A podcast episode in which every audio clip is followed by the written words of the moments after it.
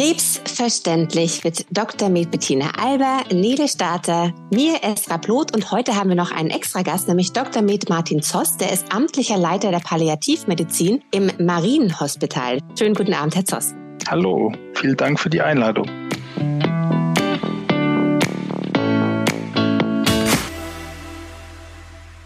Herr Zotz, fangen wir vielleicht mal gleich am, am Anfang an. Was, was ist denn Palliativmedizin? Was bedeutet denn diese Begrifflichkeit? Also kurz gesagt, bei Palliativmedizin geht es um die Lebensqualität von Patientinnen und Patienten mit fortgeschrittener Erkrankung und jetzt hier speziell beim Thema Krebs um Patientinnen und Patienten mit nicht heilbarer Krebserkrankung. In den letzten Jahren ist es ja so, dass Patienten auch, die jetzt eine nicht heilbare Erkrankung haben, immer länger leben aber auch immer wieder Symptome auftreten, Schmerzen, Übelkeit, teilweise durch die Therapie, teilweise aber auch durch die Erkrankung selber. Und die Palliativmedizin sieht ihre Aufgabe darin, diese Symptome zu lindern.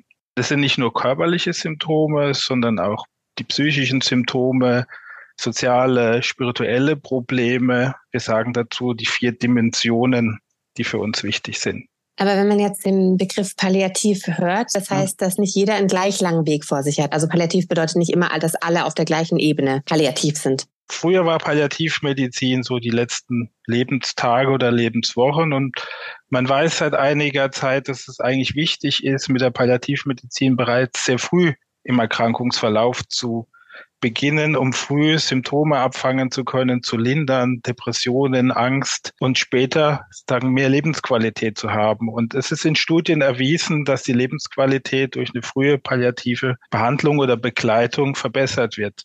Das große Problem, was wir haben, dass es bisher nicht finanziert oder abgebildet ist, diese frühe Palliativversorgung. Und jetzt zu Ihrer Frage, jeder Krankheitsverlauf ist anders. Es gibt Verläufe, die sehr dramatisch sind in wenigen Wochen. Es gibt Patienten, die leben mit ihrer nicht heilbaren Erkrankung zehn Jahre. Also da gibt es ganz unterschiedliche Verläufe und auch einen ganz unterschiedlichen Bedarf an Palliativmedizin. Wenn dieses Wort palliativ fällt, dann kann ich mir vorstellen, dass es für den Patienten als auch für die Angehörigen natürlich erstmal ein großer Schock ist. Wie wird denn da aufgefangen? Kriegt man da als Patient dann sofort besondere Unterstützung? Kriegen die Familienangehörigen noch zusätzliche Unterstützung, wenn der Arzt einem diese, den Weg aufmacht, diese Tür öffnet? Wie, wie geht's denn dann weiter? Was sind so die ersten Schritte dann? Jetzt muss ich nachfragen, meinen Sie jetzt, wenn der Patient die Diagnose mitgeteilt bekommt, dass seine Erkrankung nicht heilbar ist oder wenn man ihm ähm, die Palliativmedizin näher bringen möchte? Also für mich ist das das Gleiche. Aber okay. anscheinend ist es nicht das Gleiche. Soll ich einmal, einmal ja. aus, aus der Praktiker-Onkologen-Sicht erzählen, weil ich bin ja jetzt praktisch übertragen die erste Person, die dem Patienten sagt, dass er an einer nicht heilbaren Erkrankung leidet. Und ich bin mhm. dementsprechend auch die erste Person, die das Wort palliativ in den Mund nimmt und ähm, daran denkt, dass es palliativmedizinische Versorgung und Möglichkeiten gibt. Dementsprechend schätze ich natürlich auch ein, wie, wie man da rangehen muss. Ähm, Martin, du wirst, wirst mir da zustimmen, Palliativmedizin hat immer noch irgendwo ein Stigma, dass die Menschen denken, wenn man über Palliativmedizin spricht, ich werde so ein bisschen abgeschoben. Und äh, das ist dann letztlich meine Aufgabe, zu erklären, dass dem nicht so ist, sondern dass es tatsächlich so ist, dass die Studien zeigen, dass die Lebensqualität unter einer begleitenden Palliativmedizin deutlich besser ist und tatsächlich auch Lebenszeit verlängernd. Das heißt, wenn ich einen Patienten habe, der palliativ ist, dann spreche ich das relativ früh an und erkläre das und sage, dass es einen Zeitpunkt geben wird, wo es sinnvoll ist, einen Palliativmediziner mit einzubinden und dass sie dann bitte nicht erschrecken sollen, dass das nicht gleichbedeutend ist mit jetzt sind sie sozusagen tot, sondern dass es einfach gleichbedeutend ist, dass, dass man jemanden braucht, ähm, der zusätzlich unterstützt. Wann der Zeitpunkt ist, ist nicht vorhersehbar. Viele binden wir direkt von Anfang an mit ein, ähm, damit sie gar nicht erst dieses Gefühl bekommen, okay, in den, drei Monaten äh, werde ich zur Palliativmedizin geschickt und dann ist es rum. Und also letztlich sind, sind wir Niedergelassenen oder auch die Hausärzte, die Überweiser oder Einweiser zum Palliativmediziner. Da möchte ich zwei Sachen dazu sagen. Einmal, Palliativmedizin beginnt nicht erst beim Palliativmediziner, sondern schon beim Hausarzt und beim Onkologen. Und da bist du jetzt ein Positivbeispiel, der das sehr früh anspricht mit der Palliativmedizin. Und das andere, was ja gefragt worden, wie auch Patienten reagieren, würde mal sagen, die Hälfte der Patienten sind erstmal erschrocken, wenn der Palliativmediziner vor ihnen steht. Und wenn ich sage, ich komme aus der Palliativmedizin, die erste Frage ist, muss ich jetzt sterben? Und da bin ich ganz offen zu den Patienten und sage, auf der Palliativstation, für die ich hauptsächlich zuständig bin, sterben Patienten, aber das ist gar nicht unser Ziel. Unser Ziel auf der Palliativstation ist primär die Symptombehandlung. Wenn der Patient sich von seinen Symptomen verbessert, die Schmerzen eingestellt die Luftnot besser sind, können wir viele Patienten wieder nach Hause entlassen. Es gibt Patienten, die kommen alle paar Monate zu uns zur Symptomeinstellung und gehen wieder nach Hause. Ich bin aber auch ganz offen und sage, es sterben auch bei uns Patienten. Aber das ist nicht das primäre Ziel der Palliativstation, sondern das ist die Linderung der Beschwerden. Und viele Patienten, die bei uns sind, wenn die mal bei uns in Behandlung waren, die wollen nie wieder woanders mhm. hin. Also wenn die mal die Erfahrung gemacht haben, dann ist es für die oft sehr positiv, weil wir einfach das haben, was viele in unserem Medizinsystem nicht mehr haben, und das ist Zeit. Zeit mhm. für Gespräche, sich Zeit bei Visite mal zu nehmen, sich die Symptome anzuhören ja, Zeit auf den Patienten einzugehen. Und das ist nicht nur der Arzt, das ist die Pflege, das ist die Physiotherapie, das ist die Psychoonkologie, alle, die im Palliativteam sind. Also es ist tatsächlich mhm. so, Dele, du weißt auch, die äh, Patienten wollen teilweise wirklich nicht mehr auf andere ja. Stationen dann. Also es war immer so ein bisschen zu beobachten, dass gerade eben zu Beginn, wenn so das Wort Palliativ, Palliativteam und sowas mhm. in den Raum geworfen wird, dass dann erstmal so eine Zurückhaltung da ist.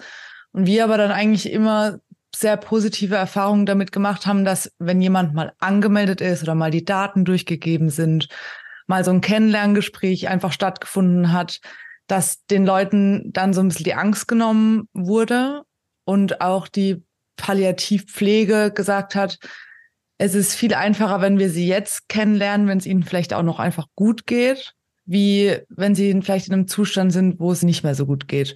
Wir haben jetzt ja jetzt nur von der Palliativstation gesprochen. Da wollte ich noch mal wegen den SAPV-Teams. Lass uns erstmal bei der Station bleiben.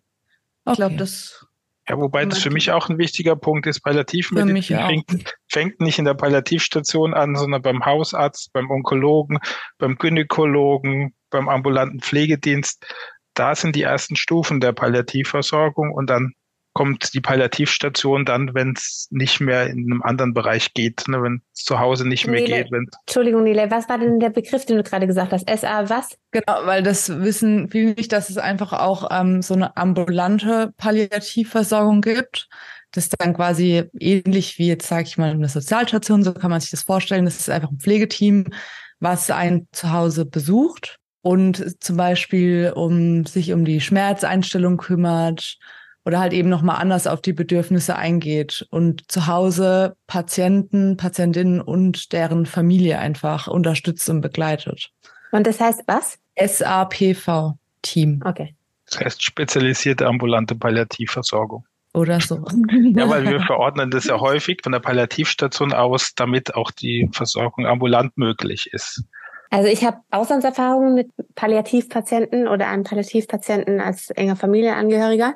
Und da ist es leider so, dass praktisch gar nichts passiert. Also nicht nur praktisch, sondern da passiert gar nichts. Das ist so ein bisschen, dieser Mensch ist jetzt abgeschrieben. Das ist so das, was ich als Erfahrung da leider mitnehme. Da gab es irgendwie zwei Angehörigengespräche mit einem Kurator, der sich dann mit uns und den Kindern hingesetzt hat und geredet hat. Aber so wirklich Stütze habe ich das jetzt irgendwie gar nicht empfunden.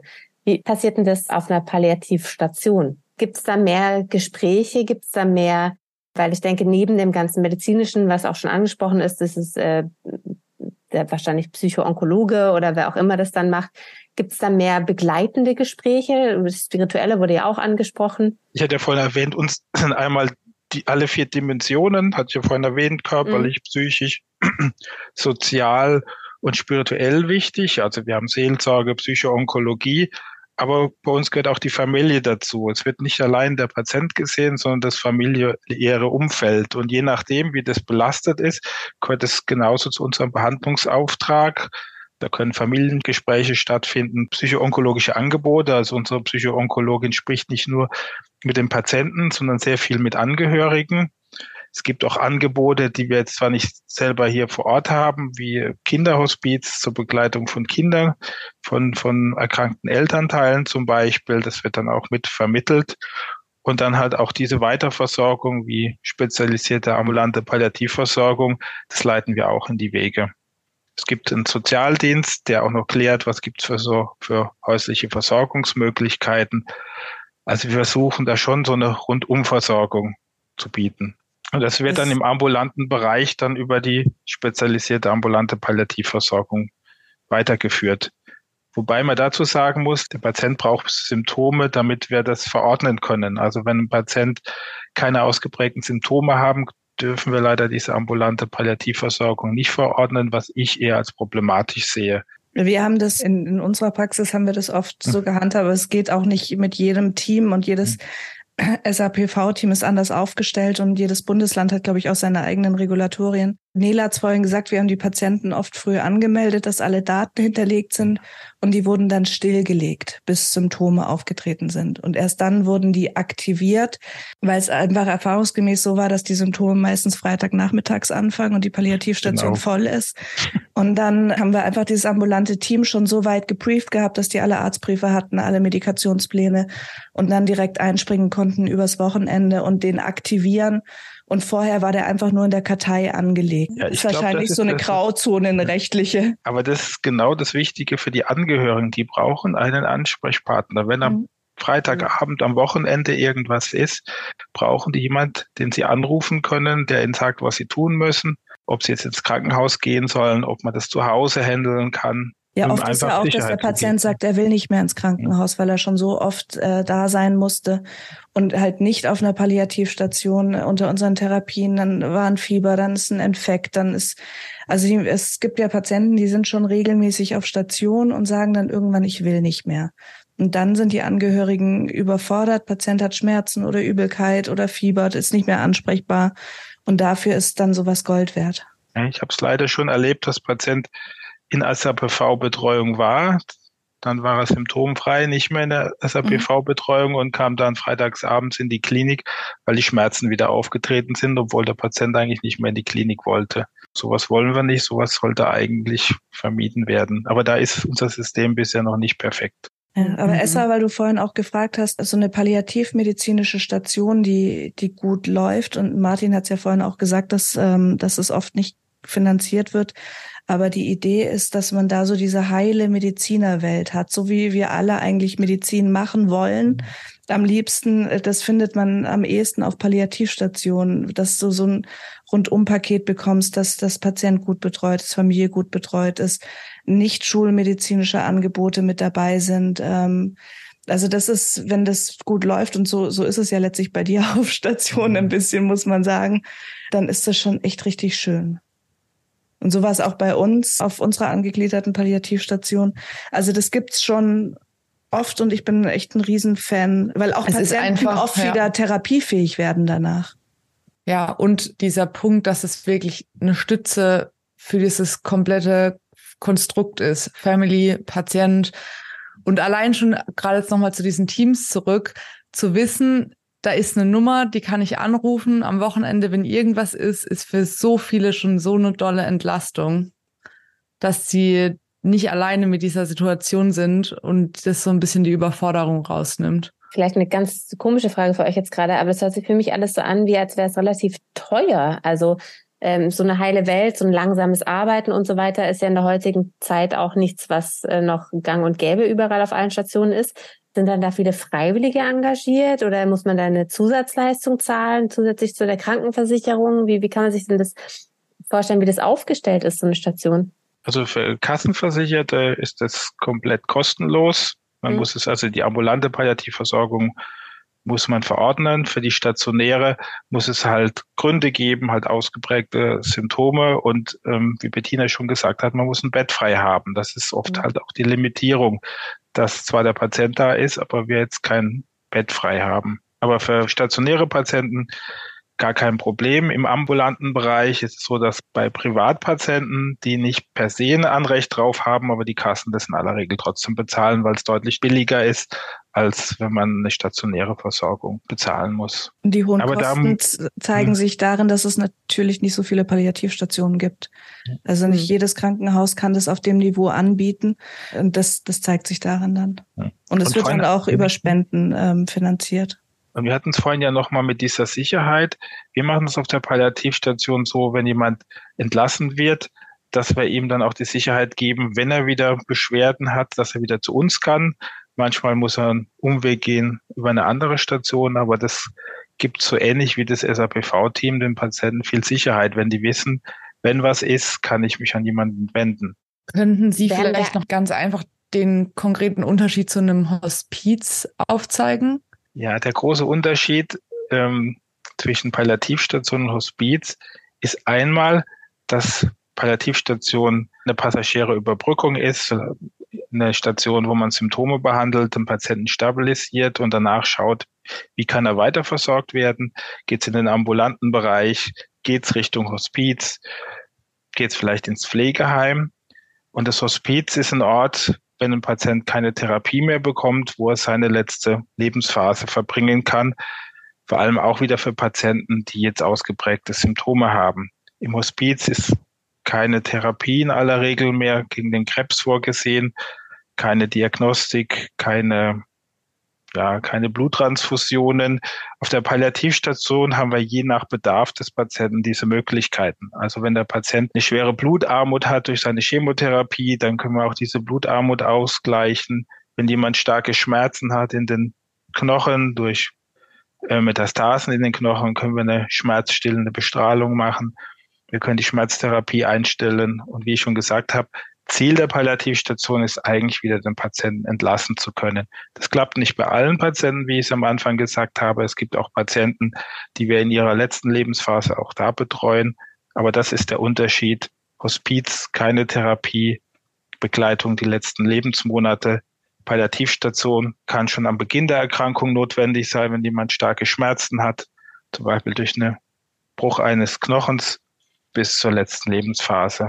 Mhm. Das war eine gute Frage, Nele. Es war mir überhaupt nicht bewusst, dass es da einen Unterschied gibt. Ich dachte, das sind irgendwie nur unterschiedliche Wörter, die man verwendet. Ja, es ist halt ist auch historisch anders, ähm, hat sich anders entwickelt. Also das Hospiz kommt eher so aus der Laien-Palliativ-Care-Kultur. Palliativstation kommt sozusagen von der ärztlichen Seite. Und da hat man so sein, seine sein, sein Feld gefunden, wer für mhm. was dann Wobei ist. Ja. Ich hatte schon äh, in, in einem Hospizenpraktika mhm. und auch auf eben auf der Palliativstation war jetzt schon mein Eindruck, dass in einem Hospiz eher so ein bisschen wie, ein, wie eine Wohnung oder wie ein, wie ein mhm. Zimmer aufgebaut ist mit einer Küche und einem Sofa und einem Klavier oder sowas. Und eine Palliativstation schon einfach an ein Krankenhaus erinnert. Also es ist, ist in, einem, in einem Krankenhaus eine Station. Also ja, das ist also vielleicht auch nochmal so den Unterschied mhm. so zum, zum optischen. Ja, wobei wir versuchen schon eine häuslichere Atmosphäre zu schaffen. Also mhm. wir haben mhm. auch ein Wohnzimmer, eine Patientenküche. Wir haben ja spezielle Betten, die ein bisschen wohnlicher sind. Aber es ist schon ein Unterschied. Auch schon allein ähm, im Hospiz ähm, gibt es keine Patienten, da gibt es Gäste. Bei uns sind es noch ja. die Patienten. Das ist auch so ein In einem Hospiz liegt man alleine in einem Zimmer, soweit ich es in Erinnerung habe, auf Palliativstation auch? Hängt von der Palliativstation ab. Bei uns ist okay. es so, dass wir Einzel- und Doppelzimmer haben. Mhm. Im Hospiz in aller Regel Einzelzimmer. Mhm. Aber bei Patienten, ja. denen es ganz schlecht geht, sorgen wir in aller Regel auch dafür, dass die im Einzelzimmer liegen. Jetzt haben wir das mhm. auch schon angesprochen gehabt mit diesen vier unterschiedlichen Elementen, die da mhm. angeboten werden. Wie kann man sich das denn da vorstellen? Also wird da wirklich darauf geachtet, dass dann eben neben der, neben der Schmerzbehandlung meinetwegen jetzt auch geistig und seelisch alles top in Form ist und dann macht man noch zusätzlich Bewegungen oder wie, wie, wie sieht denn da so ein Natürlich kann man jetzt nicht das allgemein sagen, aber wie sieht denn da so, so der durchschnittliche Tag eines Patienten aus? Das ist natürlich sehr abhängig vom Patienten selber, was er für Beschwerden mhm. hat. Es ist aber generell so, jeder Patient, außer er braucht es wirklich nicht, weil es ihm so schlecht geht, bekommt Physiotherapie, bekommt ein psychoonkologisches Angebot. Das ist, viele lehnen das auch ab, sagen, ich brauche das nicht. Wobei das auch immer wieder so das Problem ist, dass es falsch verstanden wird. Wenn jemand reinkommt und sagt, ich komme von der Psychoonkologie, kommt oft zurück vom Patienten, ich bin doch nicht verrückt, aber darum geht's ja gar nicht, sondern es geht um eine Unterstützung, um Gespräche, zum Beispiel auch zu lernen, irgendwelche Mechanismen, wie ich mit Meditation oder Entspannungsverfahren auch Schmerzen lindern kann. Jeder Patient bekommt ein, ein Konzil, also eine, eine Vorstellung beim Sozialdienst bei uns. Die Ernährungsberatung kommt zu jedem Patient. Der Bedarf aber, den die Patienten haben, ist, ist unterschiedlich. Aber das Angebot gilt für alle Patienten, die bei uns sind. Auch der Seelsorger geht bei jedem Patienten rein und je nach Bedarf kommt er auch öfters. Ihr betreut ja auch Familienangehörige mhm. mit. Das haben Sie ja vorhin auch gesagt. Wie ist es denn, wenn es jetzt zu einem Sterbefall kommt? Werden da Familienmitglieder dann nach dem Tod auch so ein bisschen an die Hand genommen oder irgendwie Angebote vermittelt, wie man jetzt damit umgeht? Oder ist es dann quasi mit dem Sterbefall abgeschlossen? Also einmal stehen wir nach dem Versterben eines Patienten zu Gesprächen zur Verfügung, also direkt mhm. danach. Dann ähm, Psychoonkologie, Seelsorge, je nach Bedarf sind die, stehen sie zur Verfügung. Sonst gibt es Angebote, an die wir dann verweisen, mhm. an, an, an Hospiz, an Beratungsstellen. Und seit einiger Zeit gibt es auch so ein, weiß gar nicht mehr genau, wie der Name ist, ein Café, wo sich auch Hinterbliebene dann eins, zweimal im Jahr mit, mit Pflegekräften von unserer Station treffen können. Das ist auch schön. Okay. Und dann mhm, weiter aufarbeiten. Das ist echt Finde ich toll. Ja. ja. Problem ist halt so ein bisschen, wie Sie gesagt haben, wir sind Krankenhaus und die Krankenhausbehandlung endet mit dem Versterben eines. Patienten. Ja. Aber wie gesagt, wenn am nächsten Tag noch ein Angehöriger kommt, stehen wir genauso zur Verfügung. Mhm. Oder wenn jemand verstirbt, dann kann der auch bei uns noch 24 Stunden auf Station sein, bis der Angehörige irgendwie an, aus Norddeutschland angereist ist. Also da mhm.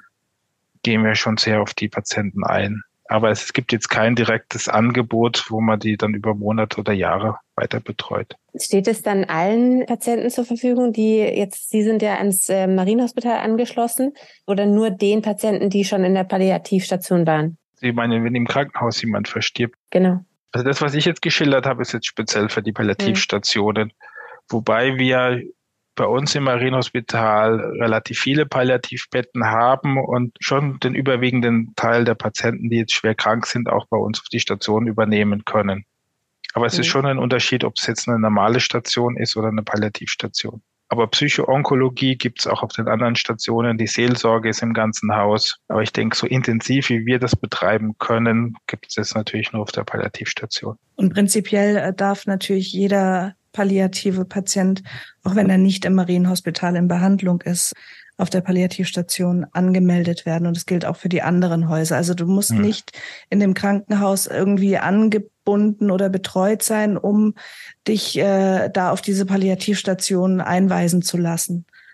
Also das ist nicht hausgebunden dürfte man sich das im Zweifel auch aussuchen, dass wenn man zum Beispiel sagt, einer wohnt jetzt in Köln, hat aber Großteil seiner Familie in Stuttgart mhm. und möchte deswegen gerne dort in der Nähe sein, äh, im Fall von, dürfte man sich theoretisch das dann aussuchen. Also wir hatten schon Fälle, wo Patienten jetzt in einer Palliativstation in München waren, wo der Wunsch war, dass der Patient nochmal heimatnah verlegt wird und dann zu uns mhm. kam. Problem ist oft ja die Verfügbarkeit der Betten, dass man halt man kann ja nicht voraussehen, wann jemand welche Symptome hat und dass in der mhm. Situation oft dann kein Bett verfügbar ist. Aber prinzipiell steht es frei, wo man hingeht, in welches Krankenhaus. Es ist eher das Problem mit dem, mit den Betten, dass dann zu dieser Zeit oft kein Bett frei ist. Mhm. Was dann wieder zeigt, wie wichtig diese ambulante Betreuung ist, die dann mhm. auch mal ein bisschen covern kann. Also wenn, wenn man die Patienten ambulant angebunden hat, dann kann man manchmal auch noch mal ein, zwei Tage überbrücken zu Hause. Oder wie, wie Martin vorhin gesagt hat, oft ist es auch so, dass dann auf eine Nicht-Palliativstation in dem jeweiligen Krankenhaus aufgenommen wird, auf eine normale internistische Station jetzt zum Beispiel. Und ab dem Moment, wenn es dann auf der Palliativstation ein Bett gibt, wird der Patient übernommen. Hm. Ich möchte noch mal kurz auf das Thema Angehörige eingehen, weil ich da auch oft die Erfahrung gemacht habe, dass es nun mal so ist, dass viele, die jemanden zu Hause pflegen, das ist ein Vollzeitjob. Also da muss die Familie wirklich funktionieren und zusammenhalten. Und die Erfahrung war auch manchmal, dass einfach die Angehörigen eine Pause brauchen um sich mal kurz zu erholen. Und da war auch so ein bisschen die Erfahrung, dass wenn man mal dann offen damit umgeht und sagt, ich kann einfach gerade nicht mehr, ich will es dir zu Hause ermöglichen, aber ich brauche jetzt einfach mal ein paar Tage Abstand und eine Pause, dass einfach diese Palliativstationen sehr, sehr wertvoll sind und ja, ich glaube, das ist ganz arg wichtig, dass wir da den Leuten auch einfach so ein bisschen die Angst davor nehmen. Und es ist auch nicht selten, dass Patienten aus diesem Grund zu uns kommen. Ja. Da ruft dann Kollegin aus der ambulanten Palliativversorgung an, sagt, die Situation zu Hause funktioniert nicht mehr, die Angehörigen sind überlastet, sie brauchen mal ja. eine Entlastung und dann kommen die Patienten zu uns und dann können die Angehörigen einfach auch mal Angehörige sein, weil das muss man mhm. auch wissen, im ambulanten Bereich ist der Angehörige nicht nur Angehöriger, sondern Pfleger, Blitzableiter. Blitzableiter, alles. Ja, ne? ja. Und, äh, und man muss sich vorstellen, 24 Stunden am Tag über mehrere Wochen, das kann keiner leisten. Ne? Und oft mhm. ist das familiäre Umfeld relativ klein. Oft ist es nur ein Angehöriger, Ehefrau, Ehemann, der pflegt. Und der braucht einfach hm. irgendwann auch mal Entlastung. Ja, und ich glaube, das ist jetzt wichtig, dass diese Aussage mal gefallen ist, weil, glaube ich, ganz viele denken dann, oh Gott, okay, es geht nicht nur mir so. Mhm. Das ist in ganz ja. vielen Familien so, dass, dass man überfordert ist und dass man einfach manchmal eine Pause braucht und müde ist und sich selber wieder erholen muss. Ja, und manchmal müssen wir da auch den Patienten bremsen und sagen, das können Sie Ihrer Frau, ihr, ja. Ihrem Partner, Ihrer Tochter nicht zumuten. Man kann nicht 24 Stunden rund um die Uhr für jemanden mhm. da sein. Man braucht auch mal eine Pause. Und es ist besser, das Verhältnis ist entspannter in der Familie, wenn man sich da einfach auch mal rausnehmen kann. Und das kann halt die SAPV, also die ambulante Palliativversorgung nicht leisten. Die ist nicht rund um die Uhr da. Die Hauptleistung müssen die Angehörigen tragen. Das denke ich ist auch wichtig mal zu sagen. Das ist nicht irgendwie ja. ein Pflegeteam oder so. Pflegedienst kommt dreimal am Tag, vielleicht kommt die SAPV, also die ambulante Palliativversorgung, zwei, dreimal am Tag vorbei, aber den Rest der Zeit müssen die Angehörigen die Betreuung leisten. Wenn man sich gerade mhm. so glaub, vorstellt, auch wenn, wenn jemand neben dir liegt, der vielleicht schwer atmet oder wo man sich die ganze Zeit Sorgen, man, man schläft ja auch total unruhig und jeder weiß ja, was ein Schlafmangel ausmacht. Und äh, wir hatten es ja auch vorhin gesagt, palliativ bedeutet ja nicht, ich bin innerhalb von äh, drei, vier Wochen äh, tot, sondern es geht oft über Monate, Jahre. Und das, das nagt wahnsinnig an, an der Psyche. Ich habe es jetzt gerade nicht mehr im Kopf, aber ich weiß nicht, ob wie die Unterstützung da für Ehepartner ist. Hat man da einen Anspruch auf Freitage, wenn man berufstätig ist? Oder muss man sich da Urlaub nehmen? Also man, ich glaube, man, man darf sich freistellen lassen, aber halt auch nicht, klar, nicht bei vollem Gehalt. Deswegen mhm. arbeiten viele Vollzeit, wenn ich mich richtig erinnere, weil sie einfach sich das nicht leisten können, weil ja der Partner mhm. oft schon ähm, im Krankengeld ist und ausfällt. Ähm, das heißt, es ist dann diese Doppelbelastung auch noch aus Arbeit und Pflege. Und es gibt aber irgend, irgendwas kriegt man, glaube ich, zusätzlich, wenn man Kassen versichert. Können wir ja mal nachschauen. Das müssen wir nachschauen und können vielleicht auf ja. Instagram noch reinstellen. Ja. Das ist natürlich was, was ja, man kriegt ja als Pflegender kriegt man ja Geld vom vom Staat, aber mhm. Wird da einem ja. eigentlich was erklärt als Angehöriger, wie man sich richtig um den Patienten kümmert? Es hängt immer davon ab, was für ein Bedarf da ist. Also bei uns ist es ja so, dass die Angehörigen häufiger die Pflege mit eingebunden werden. Da sieht man auch, was leistbar ist und was nicht. Ist ja auch ganz unterschiedlich, was überhaupt für ein Bedarf ist. Manchmal hat jemand einen künstlichen Darmausgang, der versorgt werden muss. Manche Patienten bekommen Ernährung über die Vene, die an- und abgehängt werden muss. Andere haben Wunden, die gepflegt werden muss. Da muss man im Einzelfall schauen, was können die die Angehörigen leisten. Und das sieht man in aller Regel dadurch schon, dass wir sie in der Pflege mit einbeziehen. Das hat einmal diesen Aspekt, dass wir sehen, was geht, was geht nicht. Aber es fördert auch die Nähe von Patient, Angehörigen, ist auch nochmal ein guter Nebeneffekt. Und es stresst, wenn man gut eingewiesen ist. Da ist man nicht so hilflos. Ja, es ist für Angehörige oft schwerer auszuhalten, einfach nur nebendran zu sitzen, ja. als auch was machen zu können. Vor allem großes Thema ist ja oft die Ernährung. Mhm. Unsere Patienten können oft nicht mehr richtig essen.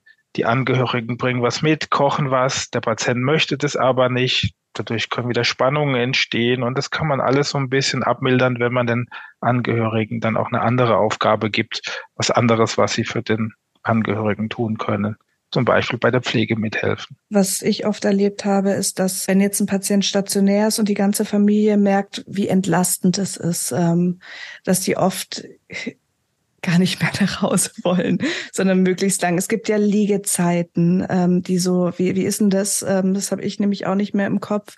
Es ist ja, man darf ja schon lange auf einer Palliativstation liegen, aber nicht ewig. Wie, wie gehst du damit um, wenn, wenn du merkst, du hast jemand, der will und will nicht gehen? Also wir können es uns eigentlich noch ganz gut leisten, dass wir dem Patienten zusagen können, dass er so lange bei uns bleiben kann, bis wir die weitere Versorgung organisiert haben. Also wenn wir einen Patienten haben, wo wir sagen, der kann nur ins Hospiz, den kann man nicht im Pflegeheim, den kann man nicht zu Hause versorgen, dann kann er bei uns bleiben, bis er den Hospizplatz hat. Wenn jemand ins Pflegeheim muss, dann kann er bei uns bleiben, bis er den Pflegeheimplatz hat. Aber es gibt auch Patienten, die wollten schon ein Zimmer bei uns kaufen, wollten fest einziehen. Das gibt es auch immer wieder. Den muss man leider sagen, dass das einfach nicht geht, weil einmal brauchen wir die Zimmer ja auch für andere Patienten. Wir hatten es ja vorhin schon, dass es die, die, die, die Plätze ja eher rar gesät sind. Und andererseits, wenn wir auch wie andere Stationen im Krankenhaus von den Krankenkassen überprüft, ob die Patienten überhaupt bei uns liegen müssen, die bei uns liegen. Hm, kannst du vielleicht zum Verständnis nochmal, weil wir das noch gar nicht angesprochen haben, wir, wir reden ja über Palliativmedizin und was das für eine Ausbildung ist für sowohl die Pflege als auch für die Ärzte, dass das vielleicht die, die Patienten und Angehörigen noch wissen, was, mit wem sie es da zu tun haben. Wer ist so Palliativmediziner und Palliativpflege? Also erstmal haben wir alle ja unsere Grundausbildung, jetzt die Mediziner, bin Internist, Hämato-Onkologe, das war so meine Grundausbildung bei der Pflege, die normale Pflegeausbildung und dann gibt es on the top, sagen die palliativmedizinische Ausbildung. Das sind spezielle Kurse, die immer auf die Schmerztherapie, auf die Symptombehandlung vorbereiten gibt es für die Ärzte verschiedene Möglichkeiten. Die können den Palliativmediziner über kurze Kurse abbilden oder bei mir zum Beispiel auf der Palliativstation, wenn die ein halbes Jahr als Arzt dort arbeiten, können die dann auch den Palliativmediziner erwerben. Die Pflege hat ebenso spezielle Kurse. Bei uns im Marienhospital wird es einmal im Jahr angeboten. Da bin ich dann auch mit involviert zum Thema Schmerztherapie, zum Thema Krebs. Da bekomme ich das auch immer live mit, diese Ausbildung der denke, Pflege. Das ist, das und dann gibt es noch die, die, die jahrelange Erfahrung. Also das ist so der Grundstock. Aber ich mache das ja jetzt zehn Jahre im Marienhospital und muss sagen, ich lerne jedes Jahr noch irgendwas dazu. Wahrscheinlich und, jeder Patient bringt irgendwas, mhm. also fast, fast jeder Patient bringt irgendwas Neues. Oder jede, jede neue Therapielinie, das darf man auch nicht vergessen, dass in der, in der Onkologie so viel passiert an, an neuen Therapien und dementsprechend passt ihr euch ja auch an die neuen Therapienebenwirkungen dann wiederum an. Ja, und es verschwimmen auch immer mehr die, die, die Grenzen zwischen kurativ und palliativ, sprich zwischen heilbarer Erkrankung und nicht heilbarer Erkrankung.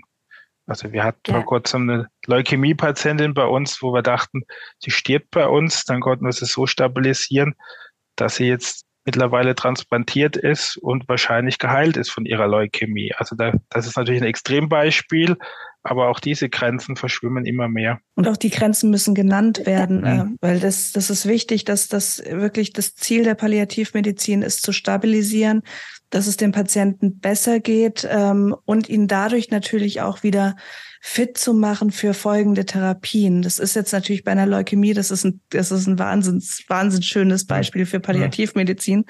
Ist jetzt bei einem metastasierten, äh, soliden Tumor äh, natürlich nicht möglich, aber man kann dann wieder Zeit gewinnen, wenn die Symptome durch den Tumor so schlimm waren, ihr stabilisiert und wir können mit der Therapie weitermachen. Da kann man natürlich Lebenszeit und Qualität äh, gewinnen, was ohne die Palliativmedizin schwieriger ist. Weil auch wieder, oder auch wieder genau. die, die, Hoffnung und der, der Mut oder dass der, der Antrieb von dem Patienten wieder da ist, der, das hatten wir ja auch oft in der Praxis, Nele, dass das einfach ausgezehrt nach jahrelanger Therapie und ich will nicht mehr und ich kann nicht mehr und dann ist wirklich, dann nimmt sich wieder jemand Zeit und stellt alles richtig ein und dann ist da wieder Kraft, äh, um weiterzumachen. Ja, und ich hatte am Anfang ja gesagt, die, die Lebenszeit auch von Palliativpatienten nimmt von Jahr zu Jahr zu und der Bedarf, der palliativmedizinische Bedarf ebenso.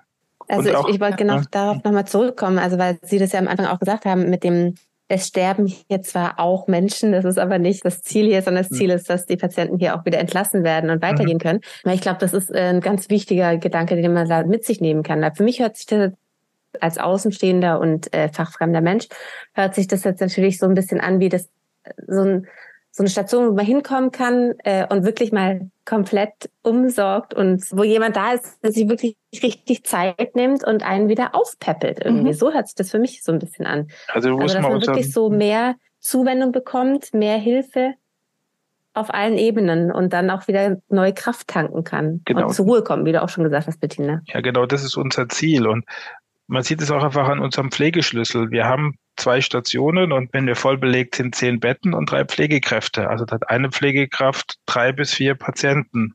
Und manchmal haben wir noch Schüler mit dabei oder Pflegekräfte, die in Ausbildung sind. Und wenn sie eine normale Station im Krankenhaus haben, dann haben sie 30 Betten und drei Pflegekräfte. Ne? Sie sehen also, da sind dreimal mehr Pflegekräfte pro Patient vor Ort. Und da ist dann halt einfach auch mehr Zeit. Man muss auch klarstellen, auch bei uns gibt es mal Phasen, wenn es einem Patienten sehr schlecht geht, dass dann die Pflegekraft da gebunden ist und vielleicht auch mal für den anderen Patient weniger Zeit da ist. Aber das Problem ist viel geringer als auf einer normalen Station, wo es einfach nur um Durchsatz geht. Patient muss möglichst schnell versorgt werden, möglichst schnell wieder nach Hause. Die Versorgung ist oft nur so halb organisiert, weil der Patient möglichst schnell wieder gehen muss. Und da haben wir den Luxus, uns einfach die Zeit nehmen zu können. Und das ist ein Luxus, der, der in Deutschland, das, das sprechen wir ja auch immer wieder, immer rarer wird, sowohl ambulant als auch stationär, dass dieser eigentliche Sinn der Medizin und der medizinischen Versorgung dass man sich wirklich Zeit nimmt und erklärt und Patienten mit einbindet, Angehörige mit einbindet. Das lässt ja immer mehr nach und umso wichtiger ist es, dass man die, die Palliativmedizin so ein bisschen mal ja auch hervorhebt und zeigt, dass es möglich ist, aber ähm, die Palliativteams leisten da auch schon enormes, muss man sagen. Hm. Ähm, weil es natürlich auch nicht leicht ist, das alles immer so möglich zu machen. Ich habe noch eine Frage, ich bin mir nicht sicher, ob sie vorhin schon äh, beantwortet wurde.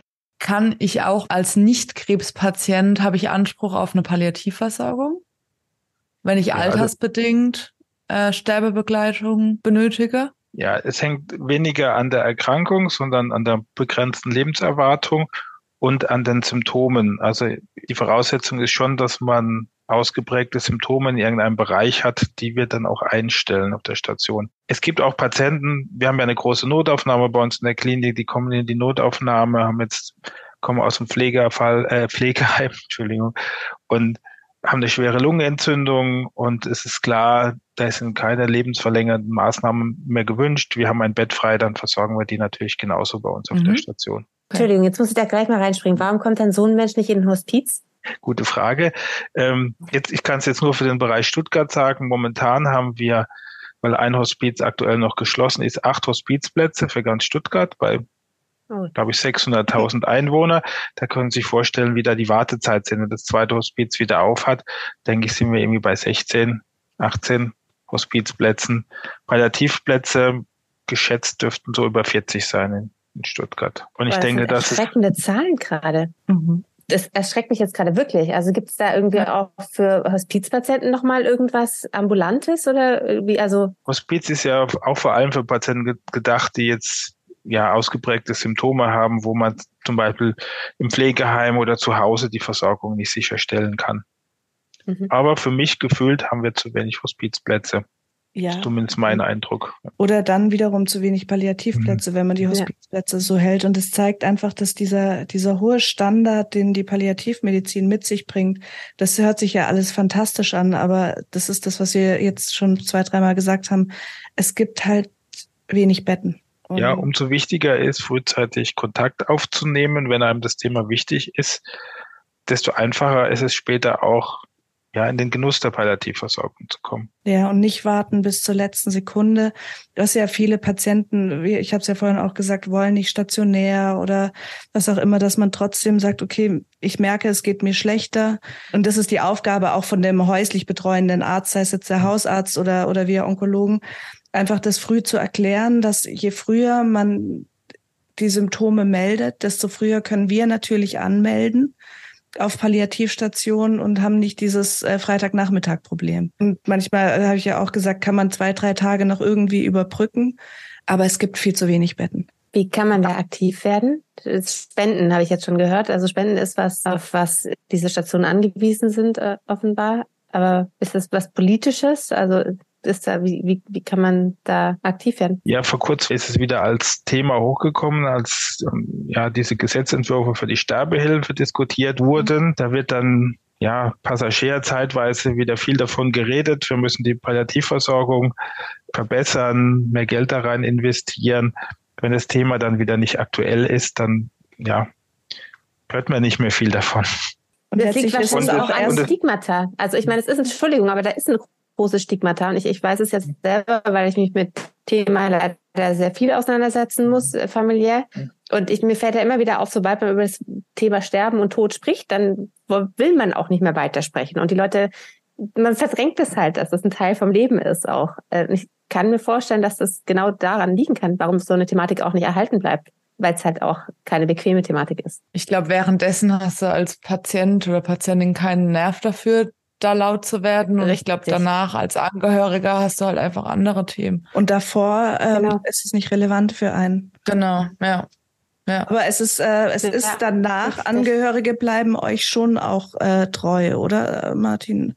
So vom, also das, ich, das ist auch so das, wenn wir hören es ja auch immer wieder, wie toll die Palliativversorgung gewesen ist, wenn, wenn jemand äh, den Angehörigen da mal drin hatte das ist dann so die einzige Ebene, finde ich, wo, wo schon ein bisschen was weiter passiert. Ja, das merken wir schon. Das ist sogar immer wieder so, dass wir dann oft wieder einen Angehörige haben. Oder heißt mein, meine Tante, mein Onkel war schon mal auf der Palliativstation. Also wenn der Kontakt mal da war, dann nimmt die Angst deutlich ab oder da wird es sogar eher eingefordert. Ne? Also das sind dann Patienten, also Angehörige, die positive Erfahrungen gemacht haben die fordern das zum Teil sogar ein.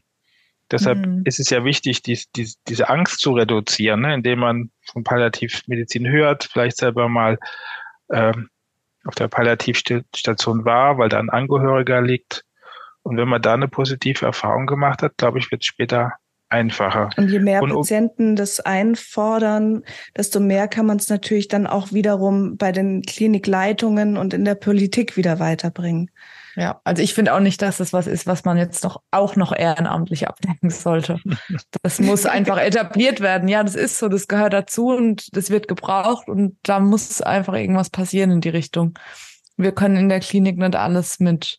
Ich glaube, da machen alle schon echt äh, genug. Ehrenamtlich. Ja, und man muss ja. auch sagen, es gibt wirklich Unterschiede. Palliativstation, ambulante Palliativversorgung ist in Anführungszeichen eine Luxusversorgung, eine sehr gute Versorgung aber halt auch nur für einen begrenzten ja, Patienten, mhm. für ein Patientenklientel. Also es nicht jeder kommt in den Genuss davon. Ja, genau.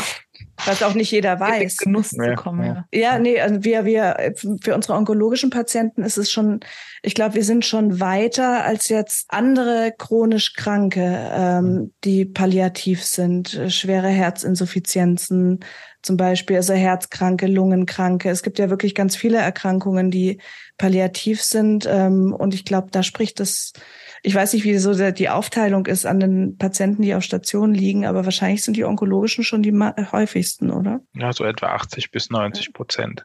Und bei anderen wird es hm vermutlich gar nicht wirklich angesprochen, außer sie. Ja, den Patienten ist es oft auch nicht so vor Augen. Krebs ist was, damit kann man was anfangen. Das führt häufig zum Tode. Da hat man vielleicht auch Angehörige, die man begleitet hat und bei einer Herzschwäche, bei einem Leberschaden, bei einer schweren Lungenerkrankung, dann ist es oft einem gar nicht so bewusst, wo man steht.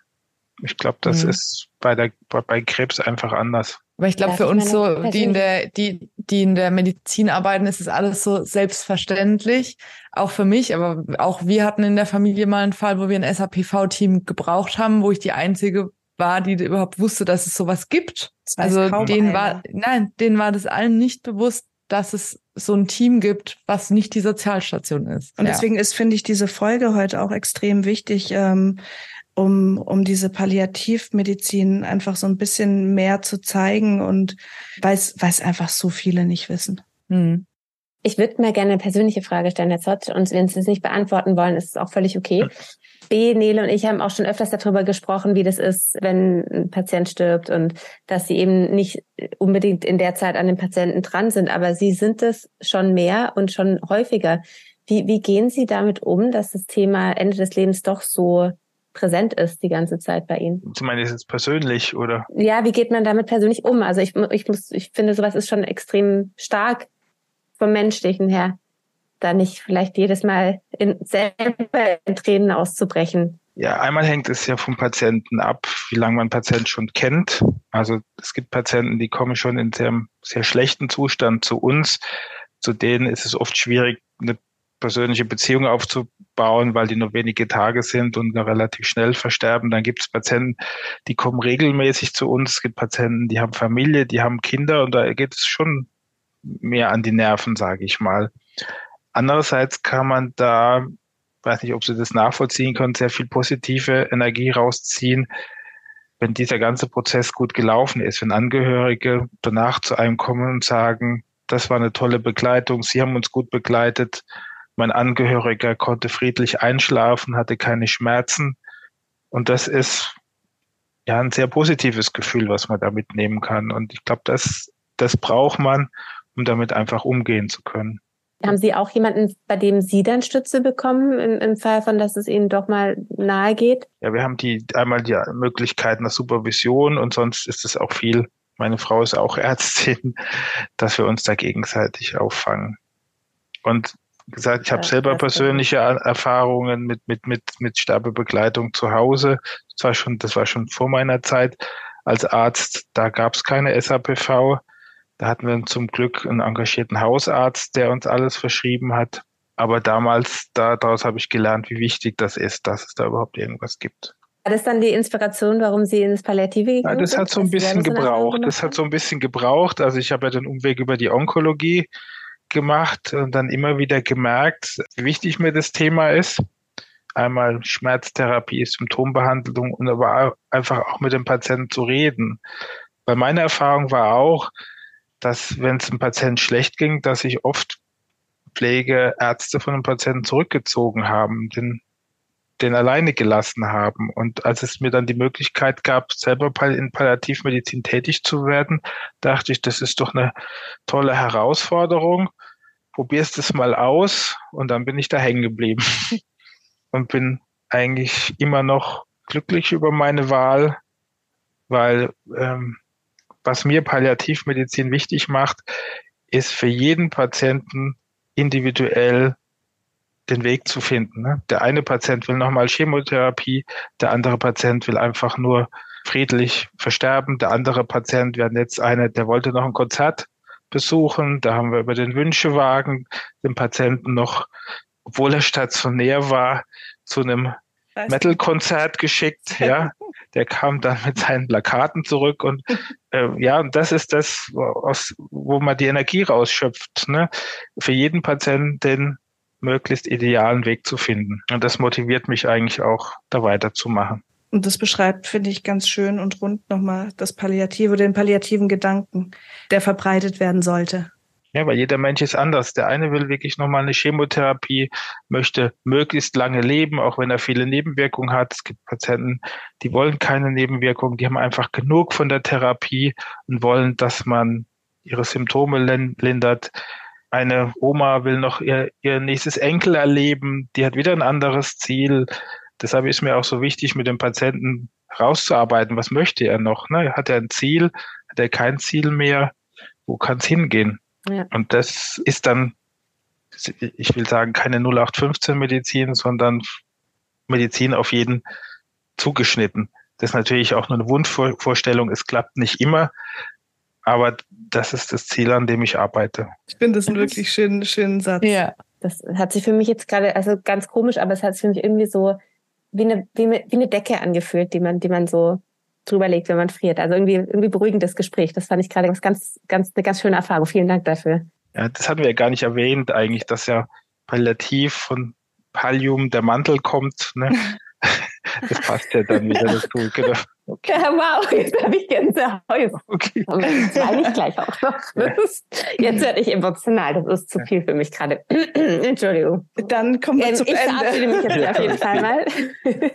Ich glaube, es ist auch alles erklärt und, oh, viel, und gesagt. Vielen lieben Dank. Es war schön, vielen Dank. Also ich, ich fand es wirklich auch schön und ich hoffe, dass dass verstanden wird, was, was wir meinen mit Palliativmedizin und dass wir Ängste nehmen können und konnten und dass wir nur jeden anregen können, der in der palliativen Situation ist oder einen Patienten, Angehörigen hat, über die Palliativmedizin nachzudenken und die Ärzte anzusprechen, ob da nicht eine Anbindung sinnvoll ist.